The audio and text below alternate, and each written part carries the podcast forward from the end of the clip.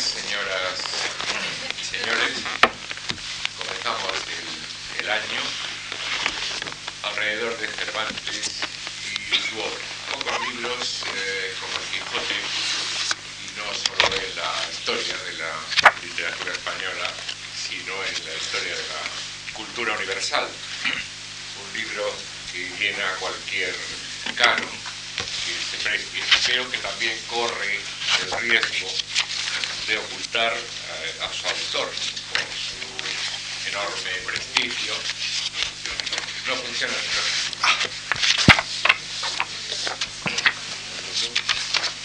Un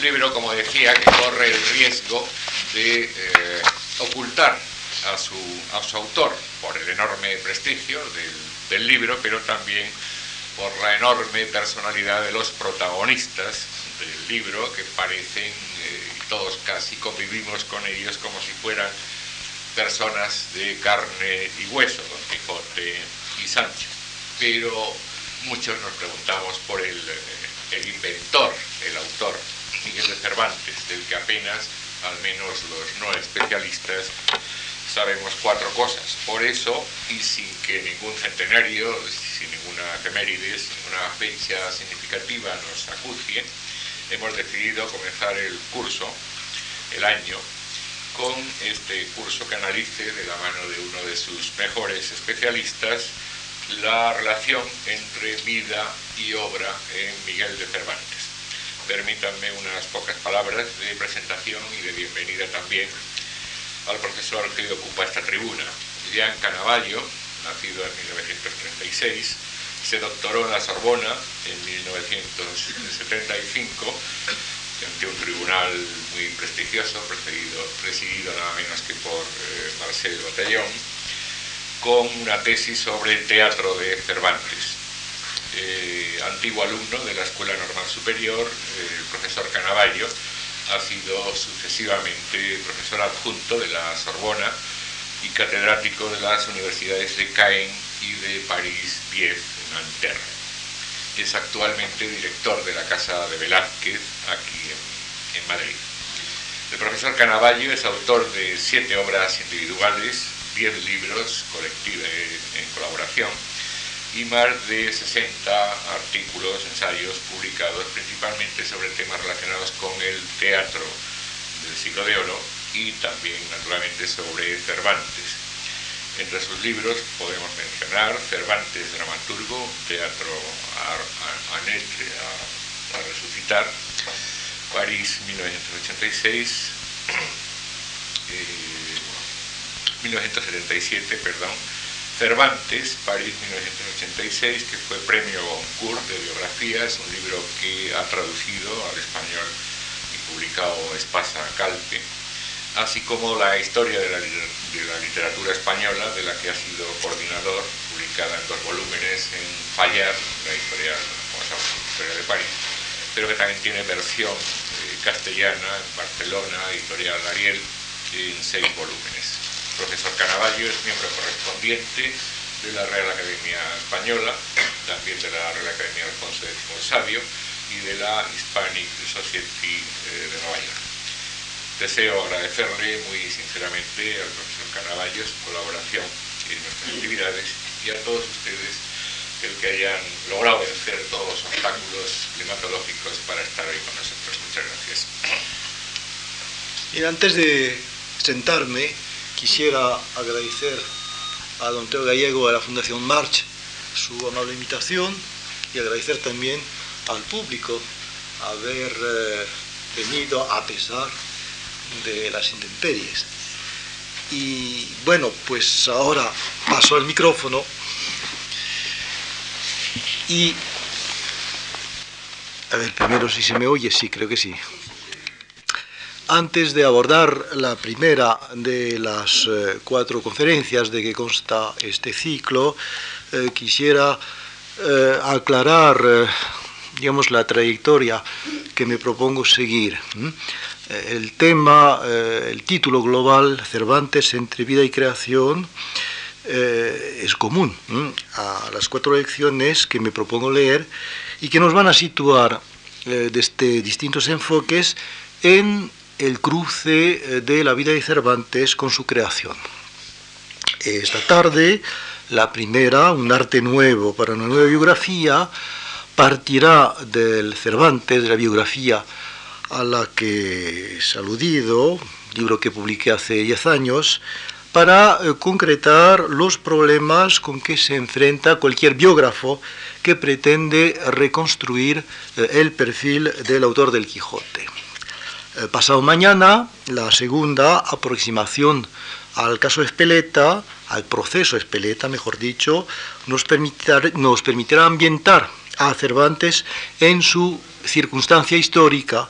y más especialmente dentro del ambiente del Valladolid Felipe III, eh, a partir de un nuevo acercamiento a un episodio misterioso ocurrido precisamente en aquel Valladolid, en la época en que Cervantes acababa de publicar El Quijote. La tercera conferencia, la tercera lección, eh, el próximo martes, la teatralización cervantina del judío, eh, me llevará a replantear desde la perspectiva de la creación literaria y a partir del ejemplo de una de las comedias del ciclo del cautiverio, Los baños de Argel, el controvertido tema de la raza de Cervantes, el problema del origen converso de Cervantes, no para aportar datos inéditos, sino para ver cómo desde la perspectiva del teatro pues se, nos eh, aparece eh, el judío como personaje dramático. Y por fin, eh, la cuarta y última vida y literatura de Cervantes en el Quijote me permitirá abordar desde el enfoque elegido para este ciclo la radical novedad de la primera novela moderna. Entonces, sin esperar más, vamos a abordar la primera de estas cuatro lecciones, un arte nuevo para una nueva biografía. Y creo que este título un tanto enigmático, merece, necesita una aclaración, remite en realidad al de un famoso estudio de don Ramón Menéndez Pidal, Lope de Vega, El arte nuevo y la nueva biografía, artículo publicado hace más de 60 años, en el cual don Ramón proponía un nuevo acercamiento a la poética del Fénix, desde el arte nuevo de hacer comedias, así como un replanteamiento del modo de narrar su vida, partiendo esta vez de la nueva biografía de Lope, publicada en 1890 por Cayetano Alberto de la Barrera. Bueno, haber dado ese título, un arte nuevo para una nueva biografía, puede por lo tanto interpretarse como un guiño hacia los cervantistas que saben cuán difícil resulta hablar de Cervantes sin encontrarse con Lope en el camino. Pero, más que nada, eh, lo que pretendo hacer es puntualizar de entrada el propósito que me anima eh, hoy. La nueva biografía a la que me refiero, evidentemente, no es la que publicó en el siglo pasado Cayetano Alberto de la Barrera, dedicándola a Lope. Y tampoco ha de ser la que dediqué a Cervantes hace unos 10 años y que poco tiempo después fue traducida al castellano por mi amigo Mauro Armiño. Es más bien la que espero ver salir algún día de otra pluma, dentro o fuera de España, y cuyo nacimiento quisiera facilitar mediante una empresa colectiva que trataré de aclarar en adelante. La mía, en mi opinión, representa tan solo un intento previo a esta empresa, un coup d'essai, ¿eh? para decirlo en mi propio idioma, al que no quiero conceder mayor importancia de la que tiene. Me limitaré de momento a decir que este Cervantes mío, del que soy padre y no padrastro, ¿eh? y que respondió, creo yo, a una necesidad ha sido eh, fruto de una labor empírica, un poco al estilo de lo que hizo el primer Lope durante aquellos años en que estaba inventando la comedia nueva. No quiero dar a entender eh, que eh, he inventado la biografía cervantina, pero a ejemplo del Fénix, y ruego se me perdone invocar tan ilustre precedente, he juzgado ocioso establecer de antemano las reglas de una biografía nevarietur estaba frente a una demanda más bien difusa, pero que correspondía en parte a mi propio deseo, y me he lanzado en una aventura totalmente nueva para mí. Yo diría petición de mi mujer y de mi suegra, pero es un paréntesis. Y esta empresa no fue la de explicar a Cervantes, sino la de contar a Cervantes, o más bien, como diría el historiador Paul la de contarlo mejor. Entonces el significado de esta aventura, lo que quisiera aclarar ahora, primero recordando la aportación de los que me precedieron en este camino y marcando, por decirlo así, los hitos de la tradición en la que he venido a situarme. Luego tratando de caracterizar mi propia contribución sin dejar de señalar sus límites. Y por fin indicando los requisitos que habrán de cumplir, a mi modo de ver, las futuras aproximaciones al vivir cervantino destinadas a superar la mía. Así es como quisiera que semejante reflexión llegara a desembocar en un arte nuevo de hacer biografías cervantinas en este tiempo. En un ensayo de carácter general, mm, dedicado a los problemas de la biografía, en el cual se aplica a deslindar modelos, métodos, técnicas, un colega mío, perdón, comparatista, francés Daniel Madlena, distingue tres grandes períodos en la historia del género clásico, romántico y moderno, cada uno con su respectivo paradigma. No disponemos todavía de un estudio detallado del biografismo cervantino, pero basta un repaso somero de su trayectoria para reconocer uno tras otro estos tres paradigmas. El primero, el primero que ha dominado la literatura occidental durante casi dos mil años, ¿eh? hasta la primera mitad del XVIII, deriva de un concepto helénico que es el de la contención deliberada, es decir, un tipo de narración concisa, con un orden retórico bien determinado, una racionalización, a veces excesiva del vivir, en detrimento de la singularidad personal, y por último, el afán de ejemplaridad. A este modelo, que representado entre otros ejemplos por las vidas ilustres de Plutarco, corresponde a su modo eh, la, primera biografía de Lope, que se publicó después de su muerte, la fama póstuma de Lope, compuesta por Pérez de Montalbán. En el caso de Cervantes, como no tenía panegiristas al estilo de Montalbán, son sus primeros biógrafos los que a partir del siglo XVIII van a elaborar un tipo de narración que apunte al blanco del paradigma antiguo. Si se coteja, se examina y coteja las respectivas contribuciones de los cervantistas de la Ilustración, Bayan y Siscar, Vicente de los Ríos, Juan Antonio Pellicer, eh, se ve como la información del biógrafo resulta cada vez más amplia conforme va creciendo el peso de los documentos y profundizándose su examen crítico en un arte de erudición que sistematizará el siglo XIX. Pero si se hace cada vez más densa al hilo de la narración, la trama de los acontecimientos que jalonaron la vida de Cervantes, la vida del Manco de Lepanto, el perfil que éste nos ofrece permanece sin cambiar. Al situarse en una circunstancia, eso sí, cada vez más precisa, Cervantes se nos impone, para decirlo con frase de uno de esos biógrafos, como uno de aquellos ingenios privilegiados que el cielo concede de cuando en cuando a los hombres para consolarnos de su miseria y pequeñez. O sea que Cervantes, a, raíz de, de, este examen de las primeras biografías que se le dedicaron, se nos aparece como el escritor clásico por antonomasia, capaz de trascender gustos y modas sin padecer como Góngora, Quevedo, Calderón, la condena del barroco, pronunciada por los discípulos de Luzán, y como eh, también un escritor capaz de encarnar ante la posteridad el genio hispano, eh, en su doble vertiente eh, nacional e universal. Y esto en un momento en que los ilustrados, preocupados por el declinar de la monarquía española, reivindicaban para ella el lugar que le había de corresponder en el concierto de las naciones civilizadas. Paradójicamente este perfil queda consagrado por la famosa biografía de Fernández de Navarrete en una época, la de Fernando VII, en la que por toda Europa triunfa ya el segundo paradigma, el paradigma, el paradigma romántico. Un nuevo canon, nacido en la segunda mitad del XVIII, que ascribe a la biografía una finalidad distinta del primer canon, pero una finalidad tan vaga como exclusiva, y susceptible como tal de varias interpretaciones. O sea, la representación auténtica, verdadera, de un personaje al que se pretende captar en su totalidad y su intimidad a la vez. Es lo que van a intentar los grandes biógrafos de la escuela inglesa y tenemos sugestivos ensayos como los de Boswell o los de Carlyle que han demostrado la vitalidad de esta escuela. También, aunque en un nivel mucho más modesto, las biografías de Cervantes que nos ha dejado el siglo XIX. Y un Ramón León Maínez, en 1876, llegará a exponer en los siguientes términos el ambicioso proyecto de una biografía romántica de Cervantes, una biografía total. Dice, queremos descubrir cuánto con Cervantes se relaciona, no solo como literato, sino como hombre, no solo en su vida pública, sino con preferencia en su vida particular e íntima.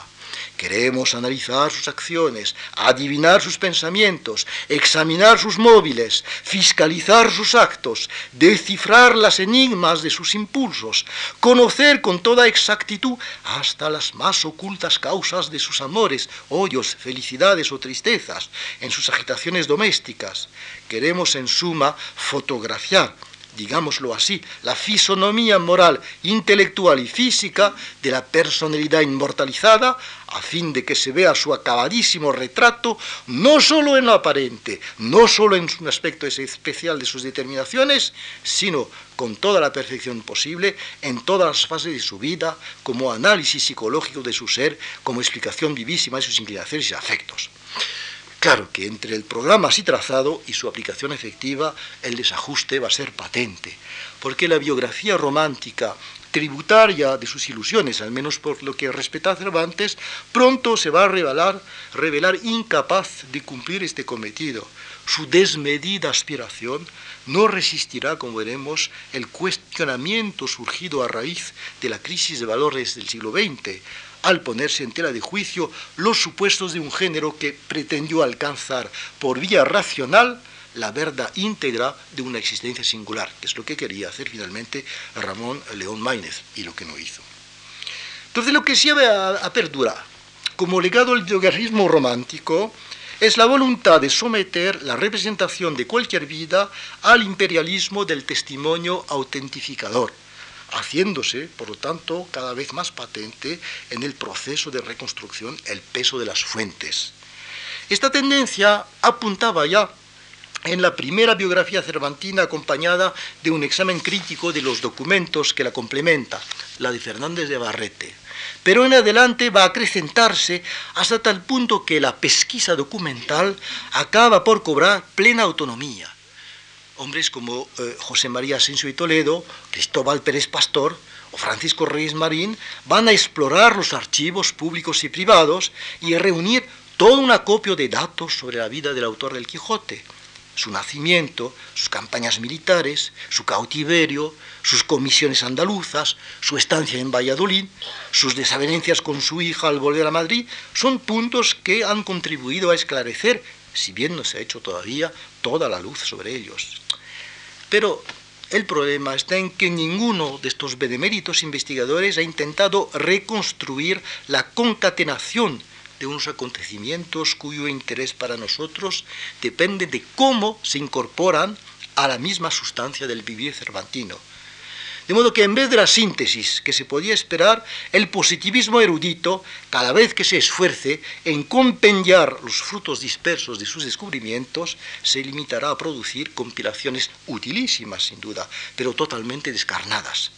Por ejemplo, los efemérides cervantinos de Emilio Cotarelli Mori, publicado a principios de este siglo, lo mismo que el volumen de Fitzmaurice Kelly titulado Miguel de Cervantes Saavedra, reseña documentada de su vida, son para nosotros repertorios de imprescindible consulta y cuya puesta al día sería de desear, pero que tan solo acumulan hechos y pruebas que nos llegan a hablar ni a vivir.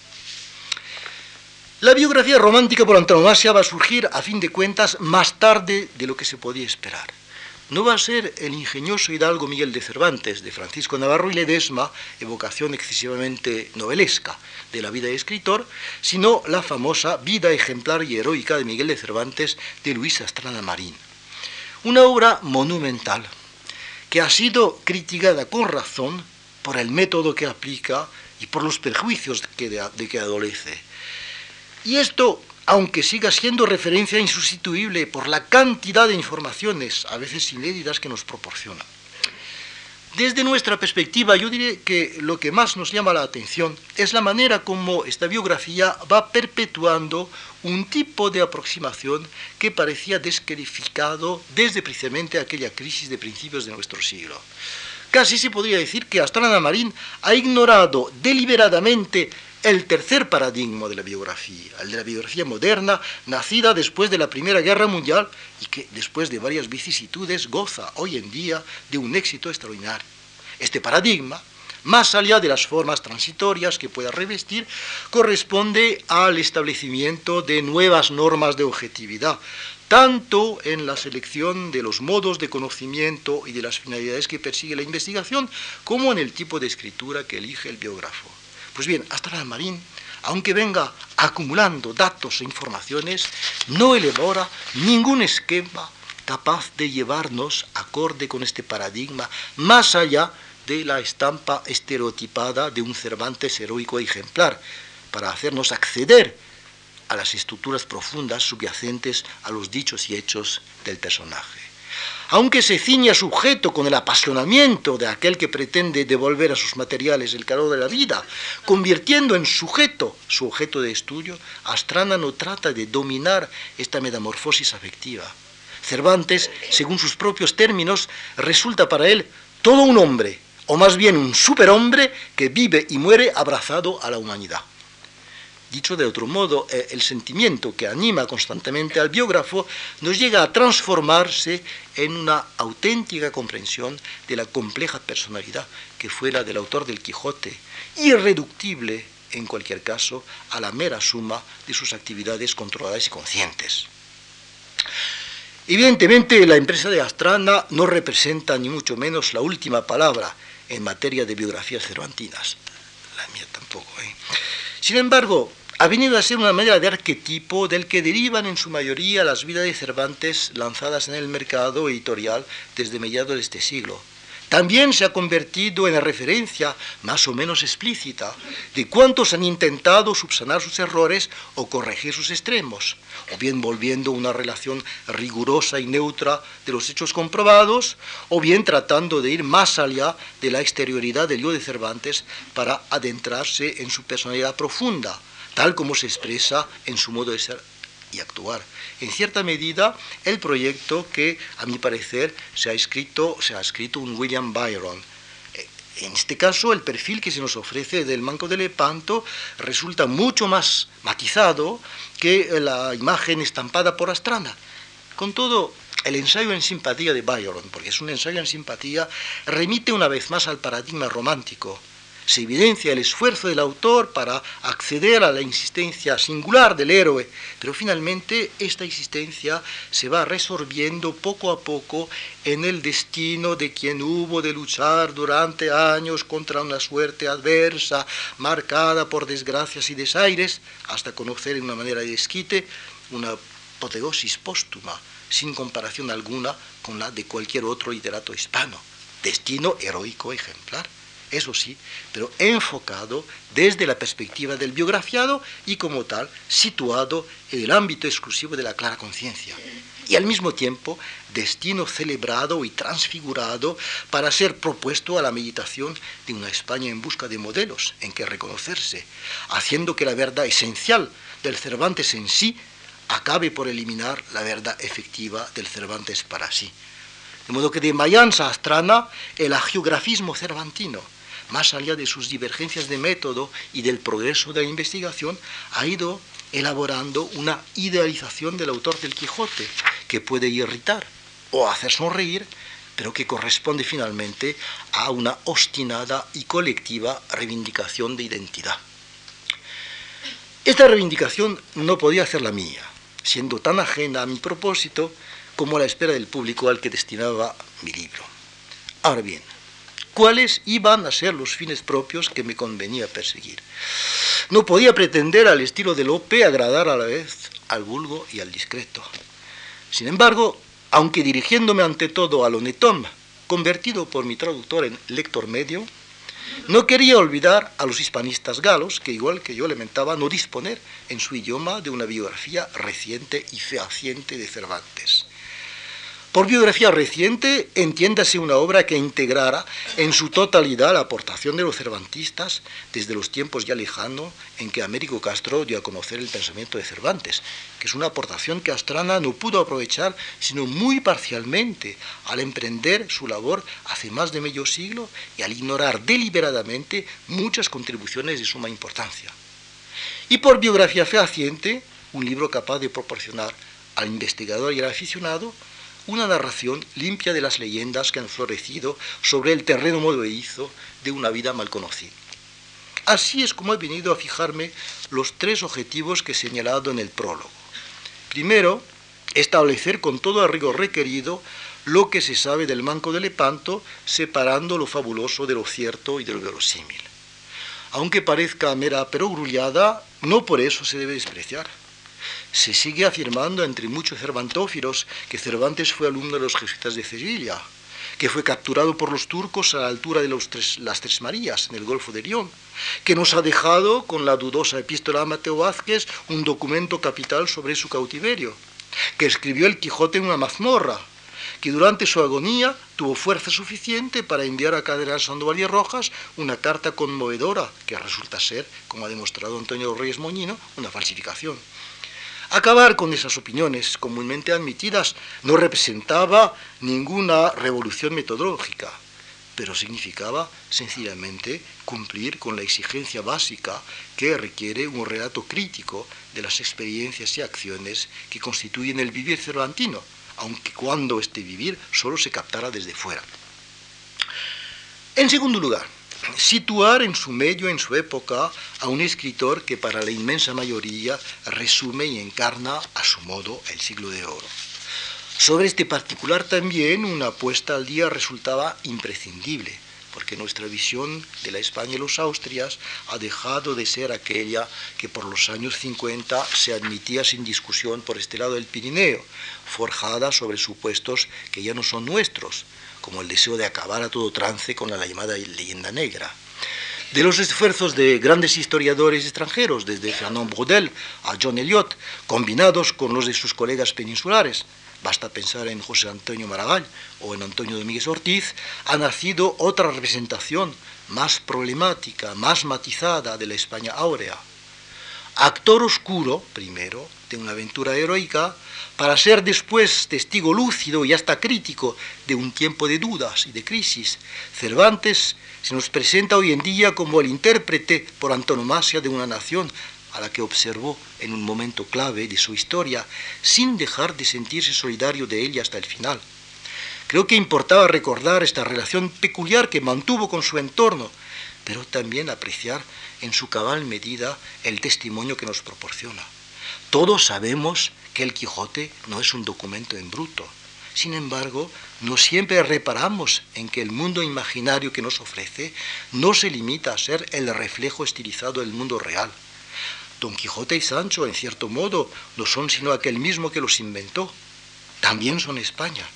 En última instancia, son una parte de nosotros mismos pero ante todo son personajes autónomos, aunque bajo el escalpelo del analista se despojen de su vida aparente para revelarse como seres de papel. Último objetivo, pero no de poca monta, ir al encuentro de Cervantes hasta donde fuera posible, siguiendo el movimiento de una existencia que de proyecto que fue durante su vida se ha convertido en un destino que nos esforzamos por volver inteligible. Así se explica el proceso de una narración que nos lleva del nacimiento a la muerte del escritor, así también la economía del libro. No hay por qué recordar aquí los siete capítulos de que consta, pero sí quisiera decir que no me he limitado a insertar los sucesos. En cierta medida, por descansar este recorrido mío, tributario de eh, una información harto deficiente y que nos enfrenta repetidas veces con amplias playas oscuras. Como ya dije en otra ocasión, no sabemos nada o casi nada de los años de infancia y de la adolescencia del escritor. Posteriormente, durante meses y hasta años, perdemos del todo su rastro entre el final de sus comisiones andaluzas, al final del 16, y su instalación definitiva en Madrid, en un periodo clave en el que se pone en el telar la primera parte del Quijote, las novelas ejemplares y los primeros capítulos del Persiles. De aquí aquellas leyendas a las que me refería reflejan sin duda el deseo de colmar los acontecimientos, de, perdón, de colmar al precio que sea las lagunas de nuestra información. Pero también, creo, traducen una aspiración más profunda, la de descubrir, más allá de los acontecimientos, la personalidad de quien los vivió, aunque sin hacer caso del riesgo que viene a ser para cualquier biógrafo una representación suya un tanto caprichosa. Huelga decir que no he querido correr este riesgo, pero al echar por el suelo el andamiaje de las suposiciones gratuitas, no me he limitado a dedicarme a una mera investigación policíaca, atenta solo a la materialidad de los hechos.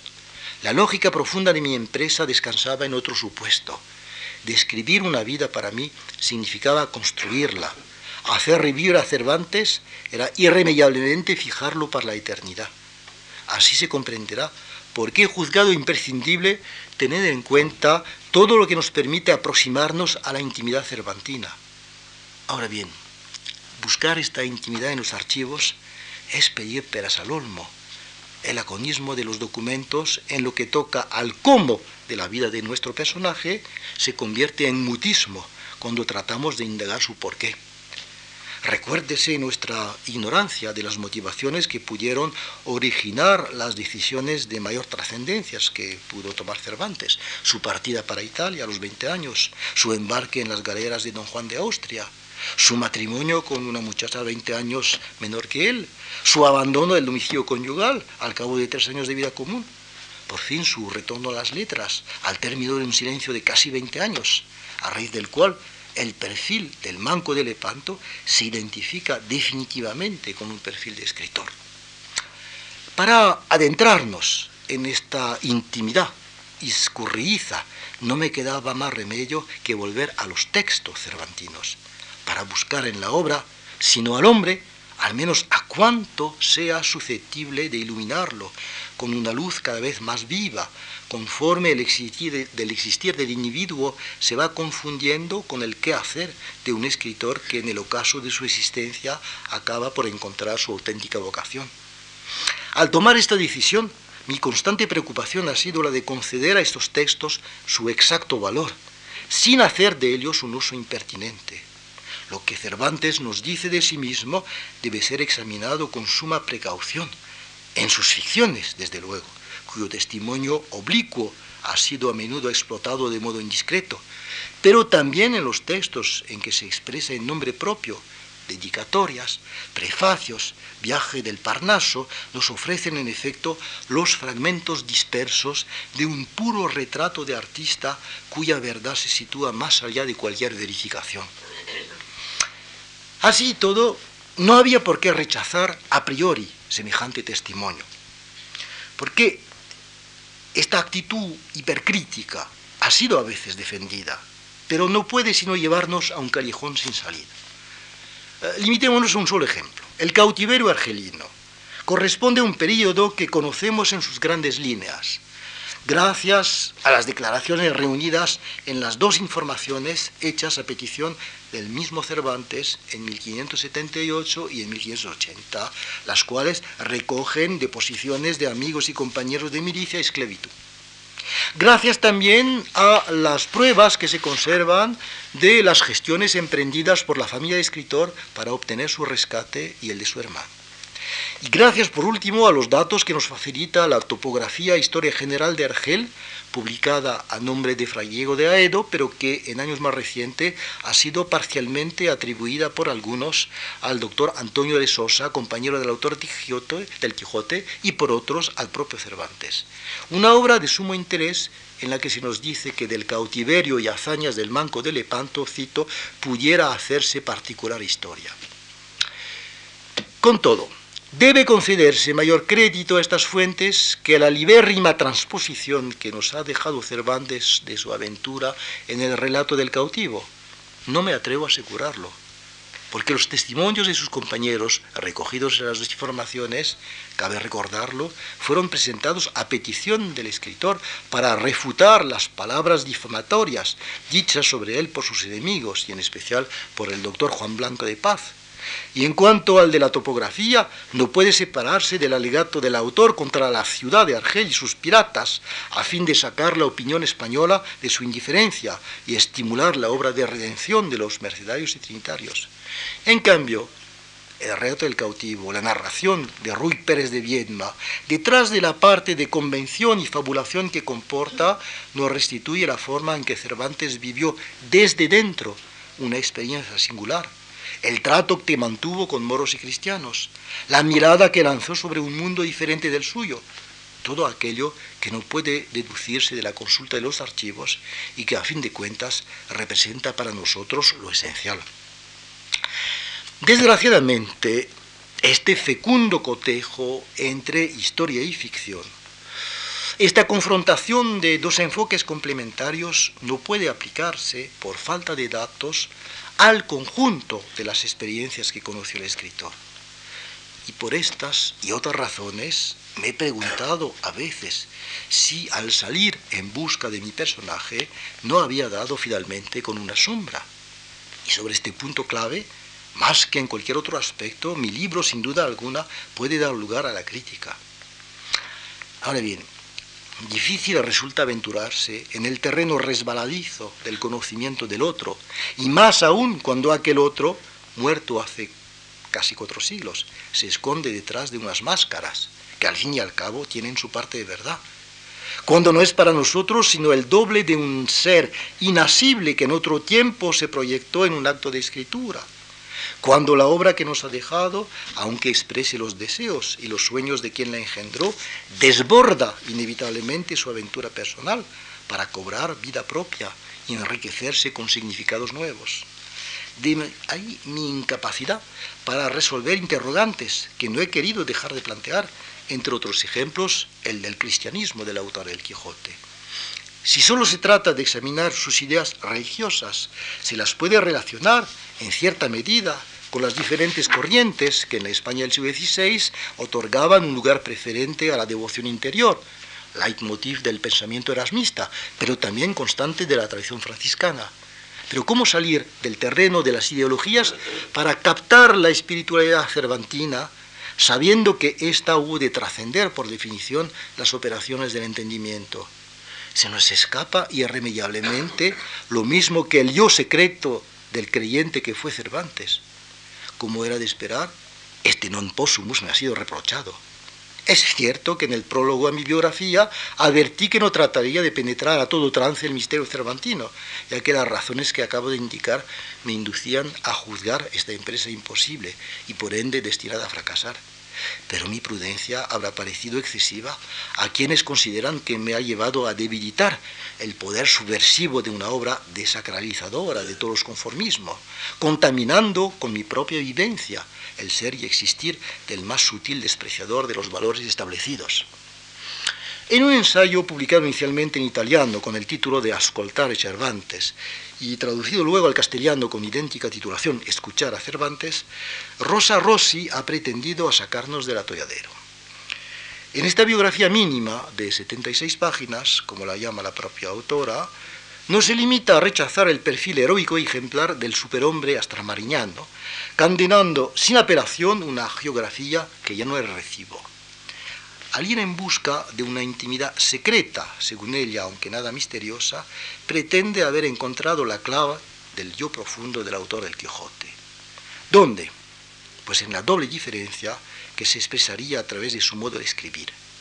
Diferencia social, vinculada con la presunta ascendencia conversa del escritor,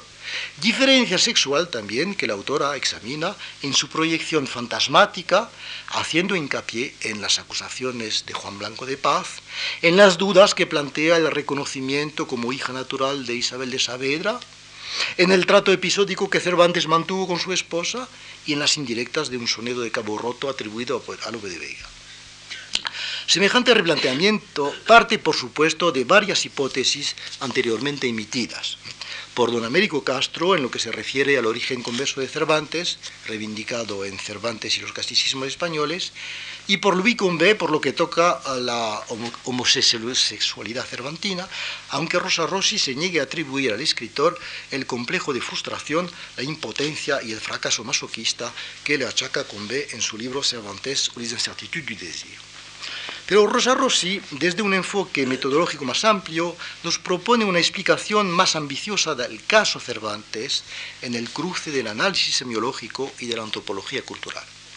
Esta explicación, huelga decirlo, ha suscitado varios reparos y personalmente no la puedo hacer mía, esencialmente por tres razones que considero fundamentales. En primer lugar, el conjunto de datos en el que trata de fundamentar su tesis no me parece suficientemente establecido.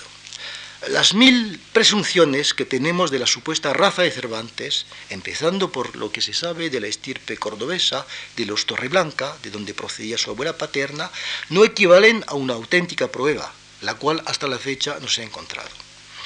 Tampoco queda comprobada la homosexualidad de quien no nos ha dejado un solo escrito de carácter íntimo y sobre el cual escasean los testimonios directos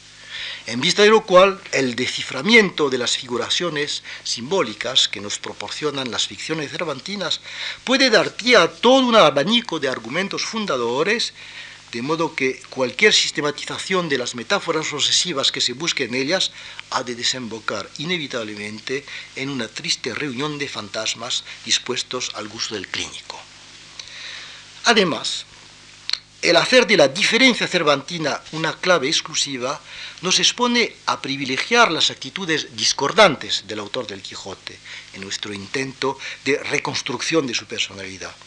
Pero ¿cómo enfocar entonces aquellas actitudes más ortodoxas que se evidencian a lo largo de su trayectoria existencial? A falta de poder eliminarlas, será lícito, para limitar su alcance, alterar su significado por esa pendiente se deja arrastrar a veces Rosa Rossi.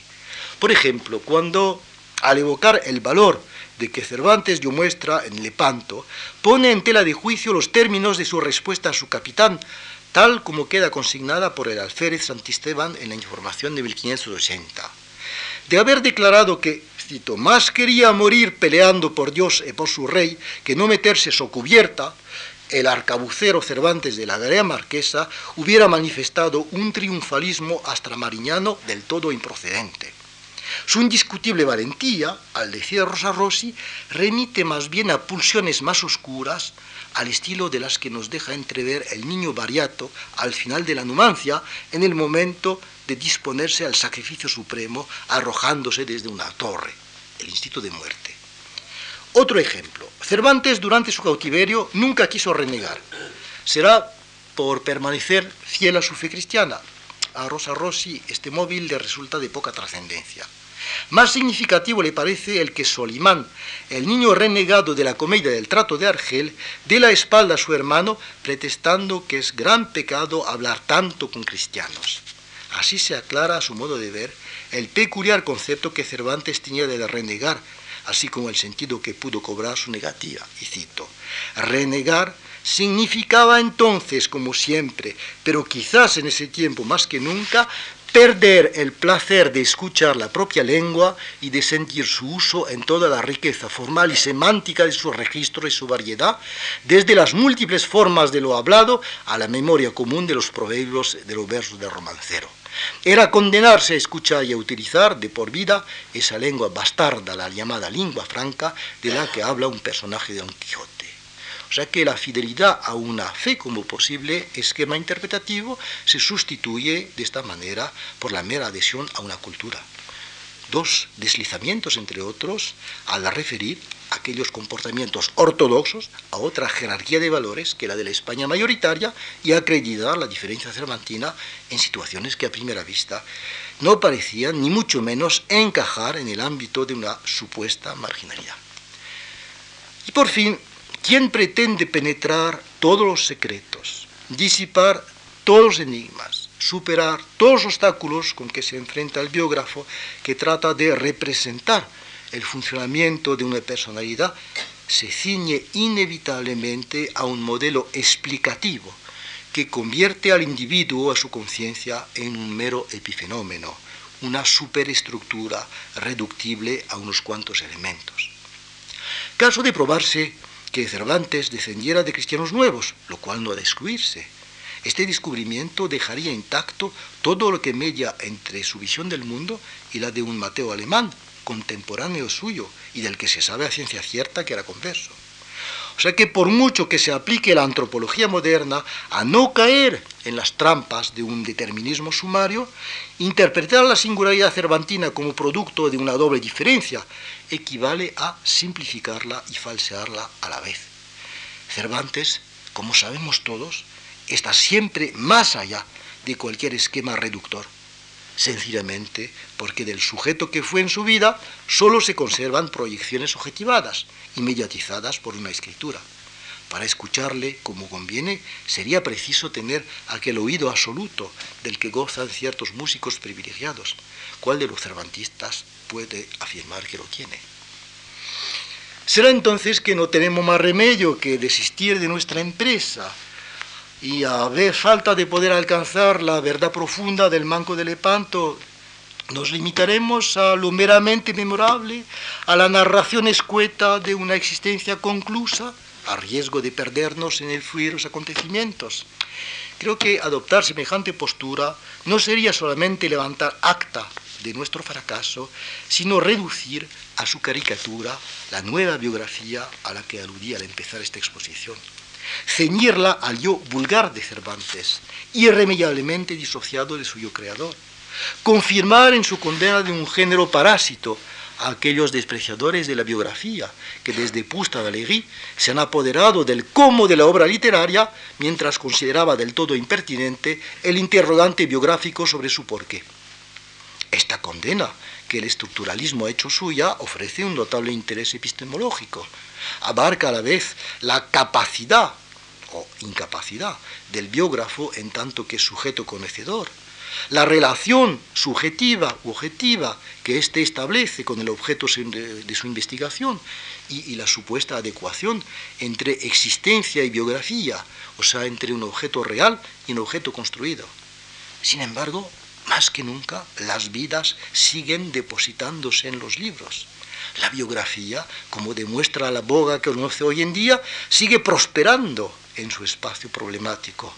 Revuelve los sistemas con indolencia y escepticismo, indiferente a leyes, reglas y normas, despreocupada de cuánto no sea el hombre. Participa a la vez de las letras y las ciencias humanas, pero nunca se deja avasallar por esta o aquellas. Lo mismo que Charles Larol entre sus semejantes, among them, but not of them. El arte nuevo al que me he referido no puede ser, por ende, un mero catálogo de recetas empíricas, pero tampoco puede deducirse de un modelo teórico, formalizado de antemano. Será, a lo sumo, una aguja de marear a la que tenemos que acudir para evitar los escolios que debe sortear cualquier biografía a igual distancia de los dos polos entre los cuales se ventila su siempre precario destino entre la singularidad inefable de cualquier existencia individual y los invariantes que está en singularidad oculta, entre la discontinuidad de los hechos, la discontinuidad factual, razón de ser del puro anecdotismo, y la interpretación de los hechos, proyectada hacia una generalización abstracta por la pluralidad de los sistemas entre la indeterminación y la supradeterminación de los sucesos que forman la trama del vivir y que pueden clasificarse en un número ilimitado de series en cuanto se desencadene la dialéctica de los motivos inmóviles, de las intenciones y pulsiones del objetivo subjetivo. Tal es la ley de una expansión vital que ninguna narración puede restituir en su integralidad y que impone al narrador que se adelanta por esta vía estrecha los compromisos y sacrificios que exige cualquier forma de inteligibilidad. Determinar estos compromisos depende de la estrategia que quiera adoptar el biógrafo. No pretendo en este campo dictaminar preceptos. Tampoco me atreveré a deslindar entre los diferentes códigos que pone en obra la escritura biográfica cada vez que trata de recrear una vida con el poder de las palabras me limitaré a trazar para los cervantistas el programa que creo conveniente emprender si queremos que los biógrafos del siglo XX sean capaces de corresponder a la espera de sus lectores. En primer lugar, o si se prefiere, a modo de preámbulo, desarrollar la trayectoria del biografismo cervantino, desde Mayans, desde los ilustrados hasta nuestros días, diferenciando sus etapas, aclarando sus postulados, midiendo sus aportaciones y sus limitaciones. Semejante estudio que nos ha emprendido, entre otros resultados, podría ayudarnos a analizar las sucesivas representaciones que tenemos de Cervantes, como otros tantos hitos de un proceso mitificador cuyos orígenes han de buscarse en el autodiscurso cervantino cuya muestra más significativa es el prólogo a las novelas ejemplares. En segundo lugar, hacer una nueva reseña documentada de las experiencias y acciones del autor del Quijote al estilo de la que Fitzmaurice Kelly bosquejó hace casi un siglo, pero complementada y ampliada, una recopilación de cuántos datos tenemos sobre la vida de Cervantes con la indicación de su procedencia y el comentario crítico que cada documento se merece. Este corpus Cervantinum vendría a constituir una referencia imprescindible para cualquier investigador, a la par que una base insustituible para las futuras encuestas. Y por último, ofrecer una exposición de todos los problemas que plantean esta vida, incluyendo sobre cada punto controvertido una presentación de las hipótesis aducidas, así como de las vías que quedan por explorar. Pueden imaginarse diferentes apartados que correspondan a las sucesivas etapas de la vida de Cervantes. No sé si tal esquema será el más apto para facilitar un reconocimiento completo del área que se ofrece a una investigación exhaustiva, pero es esta una de las preguntas que me gustaría someter a reflexión. El bosquejo de este programa no corresponde, como se echa de ver, a la nueva biografía a la que me refería al empezar, sino a una empresa más amplia en su definición, más limitada en sus fines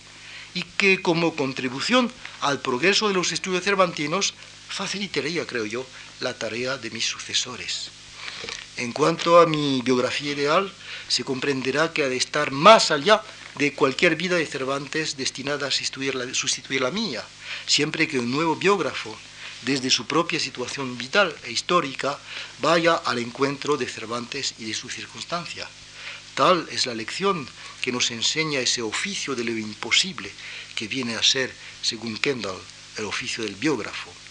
He intentado experimentarlo. A cuantos deseen tomar el relevo, me será sumamente grato pasarles el testigo. Muchas gracias.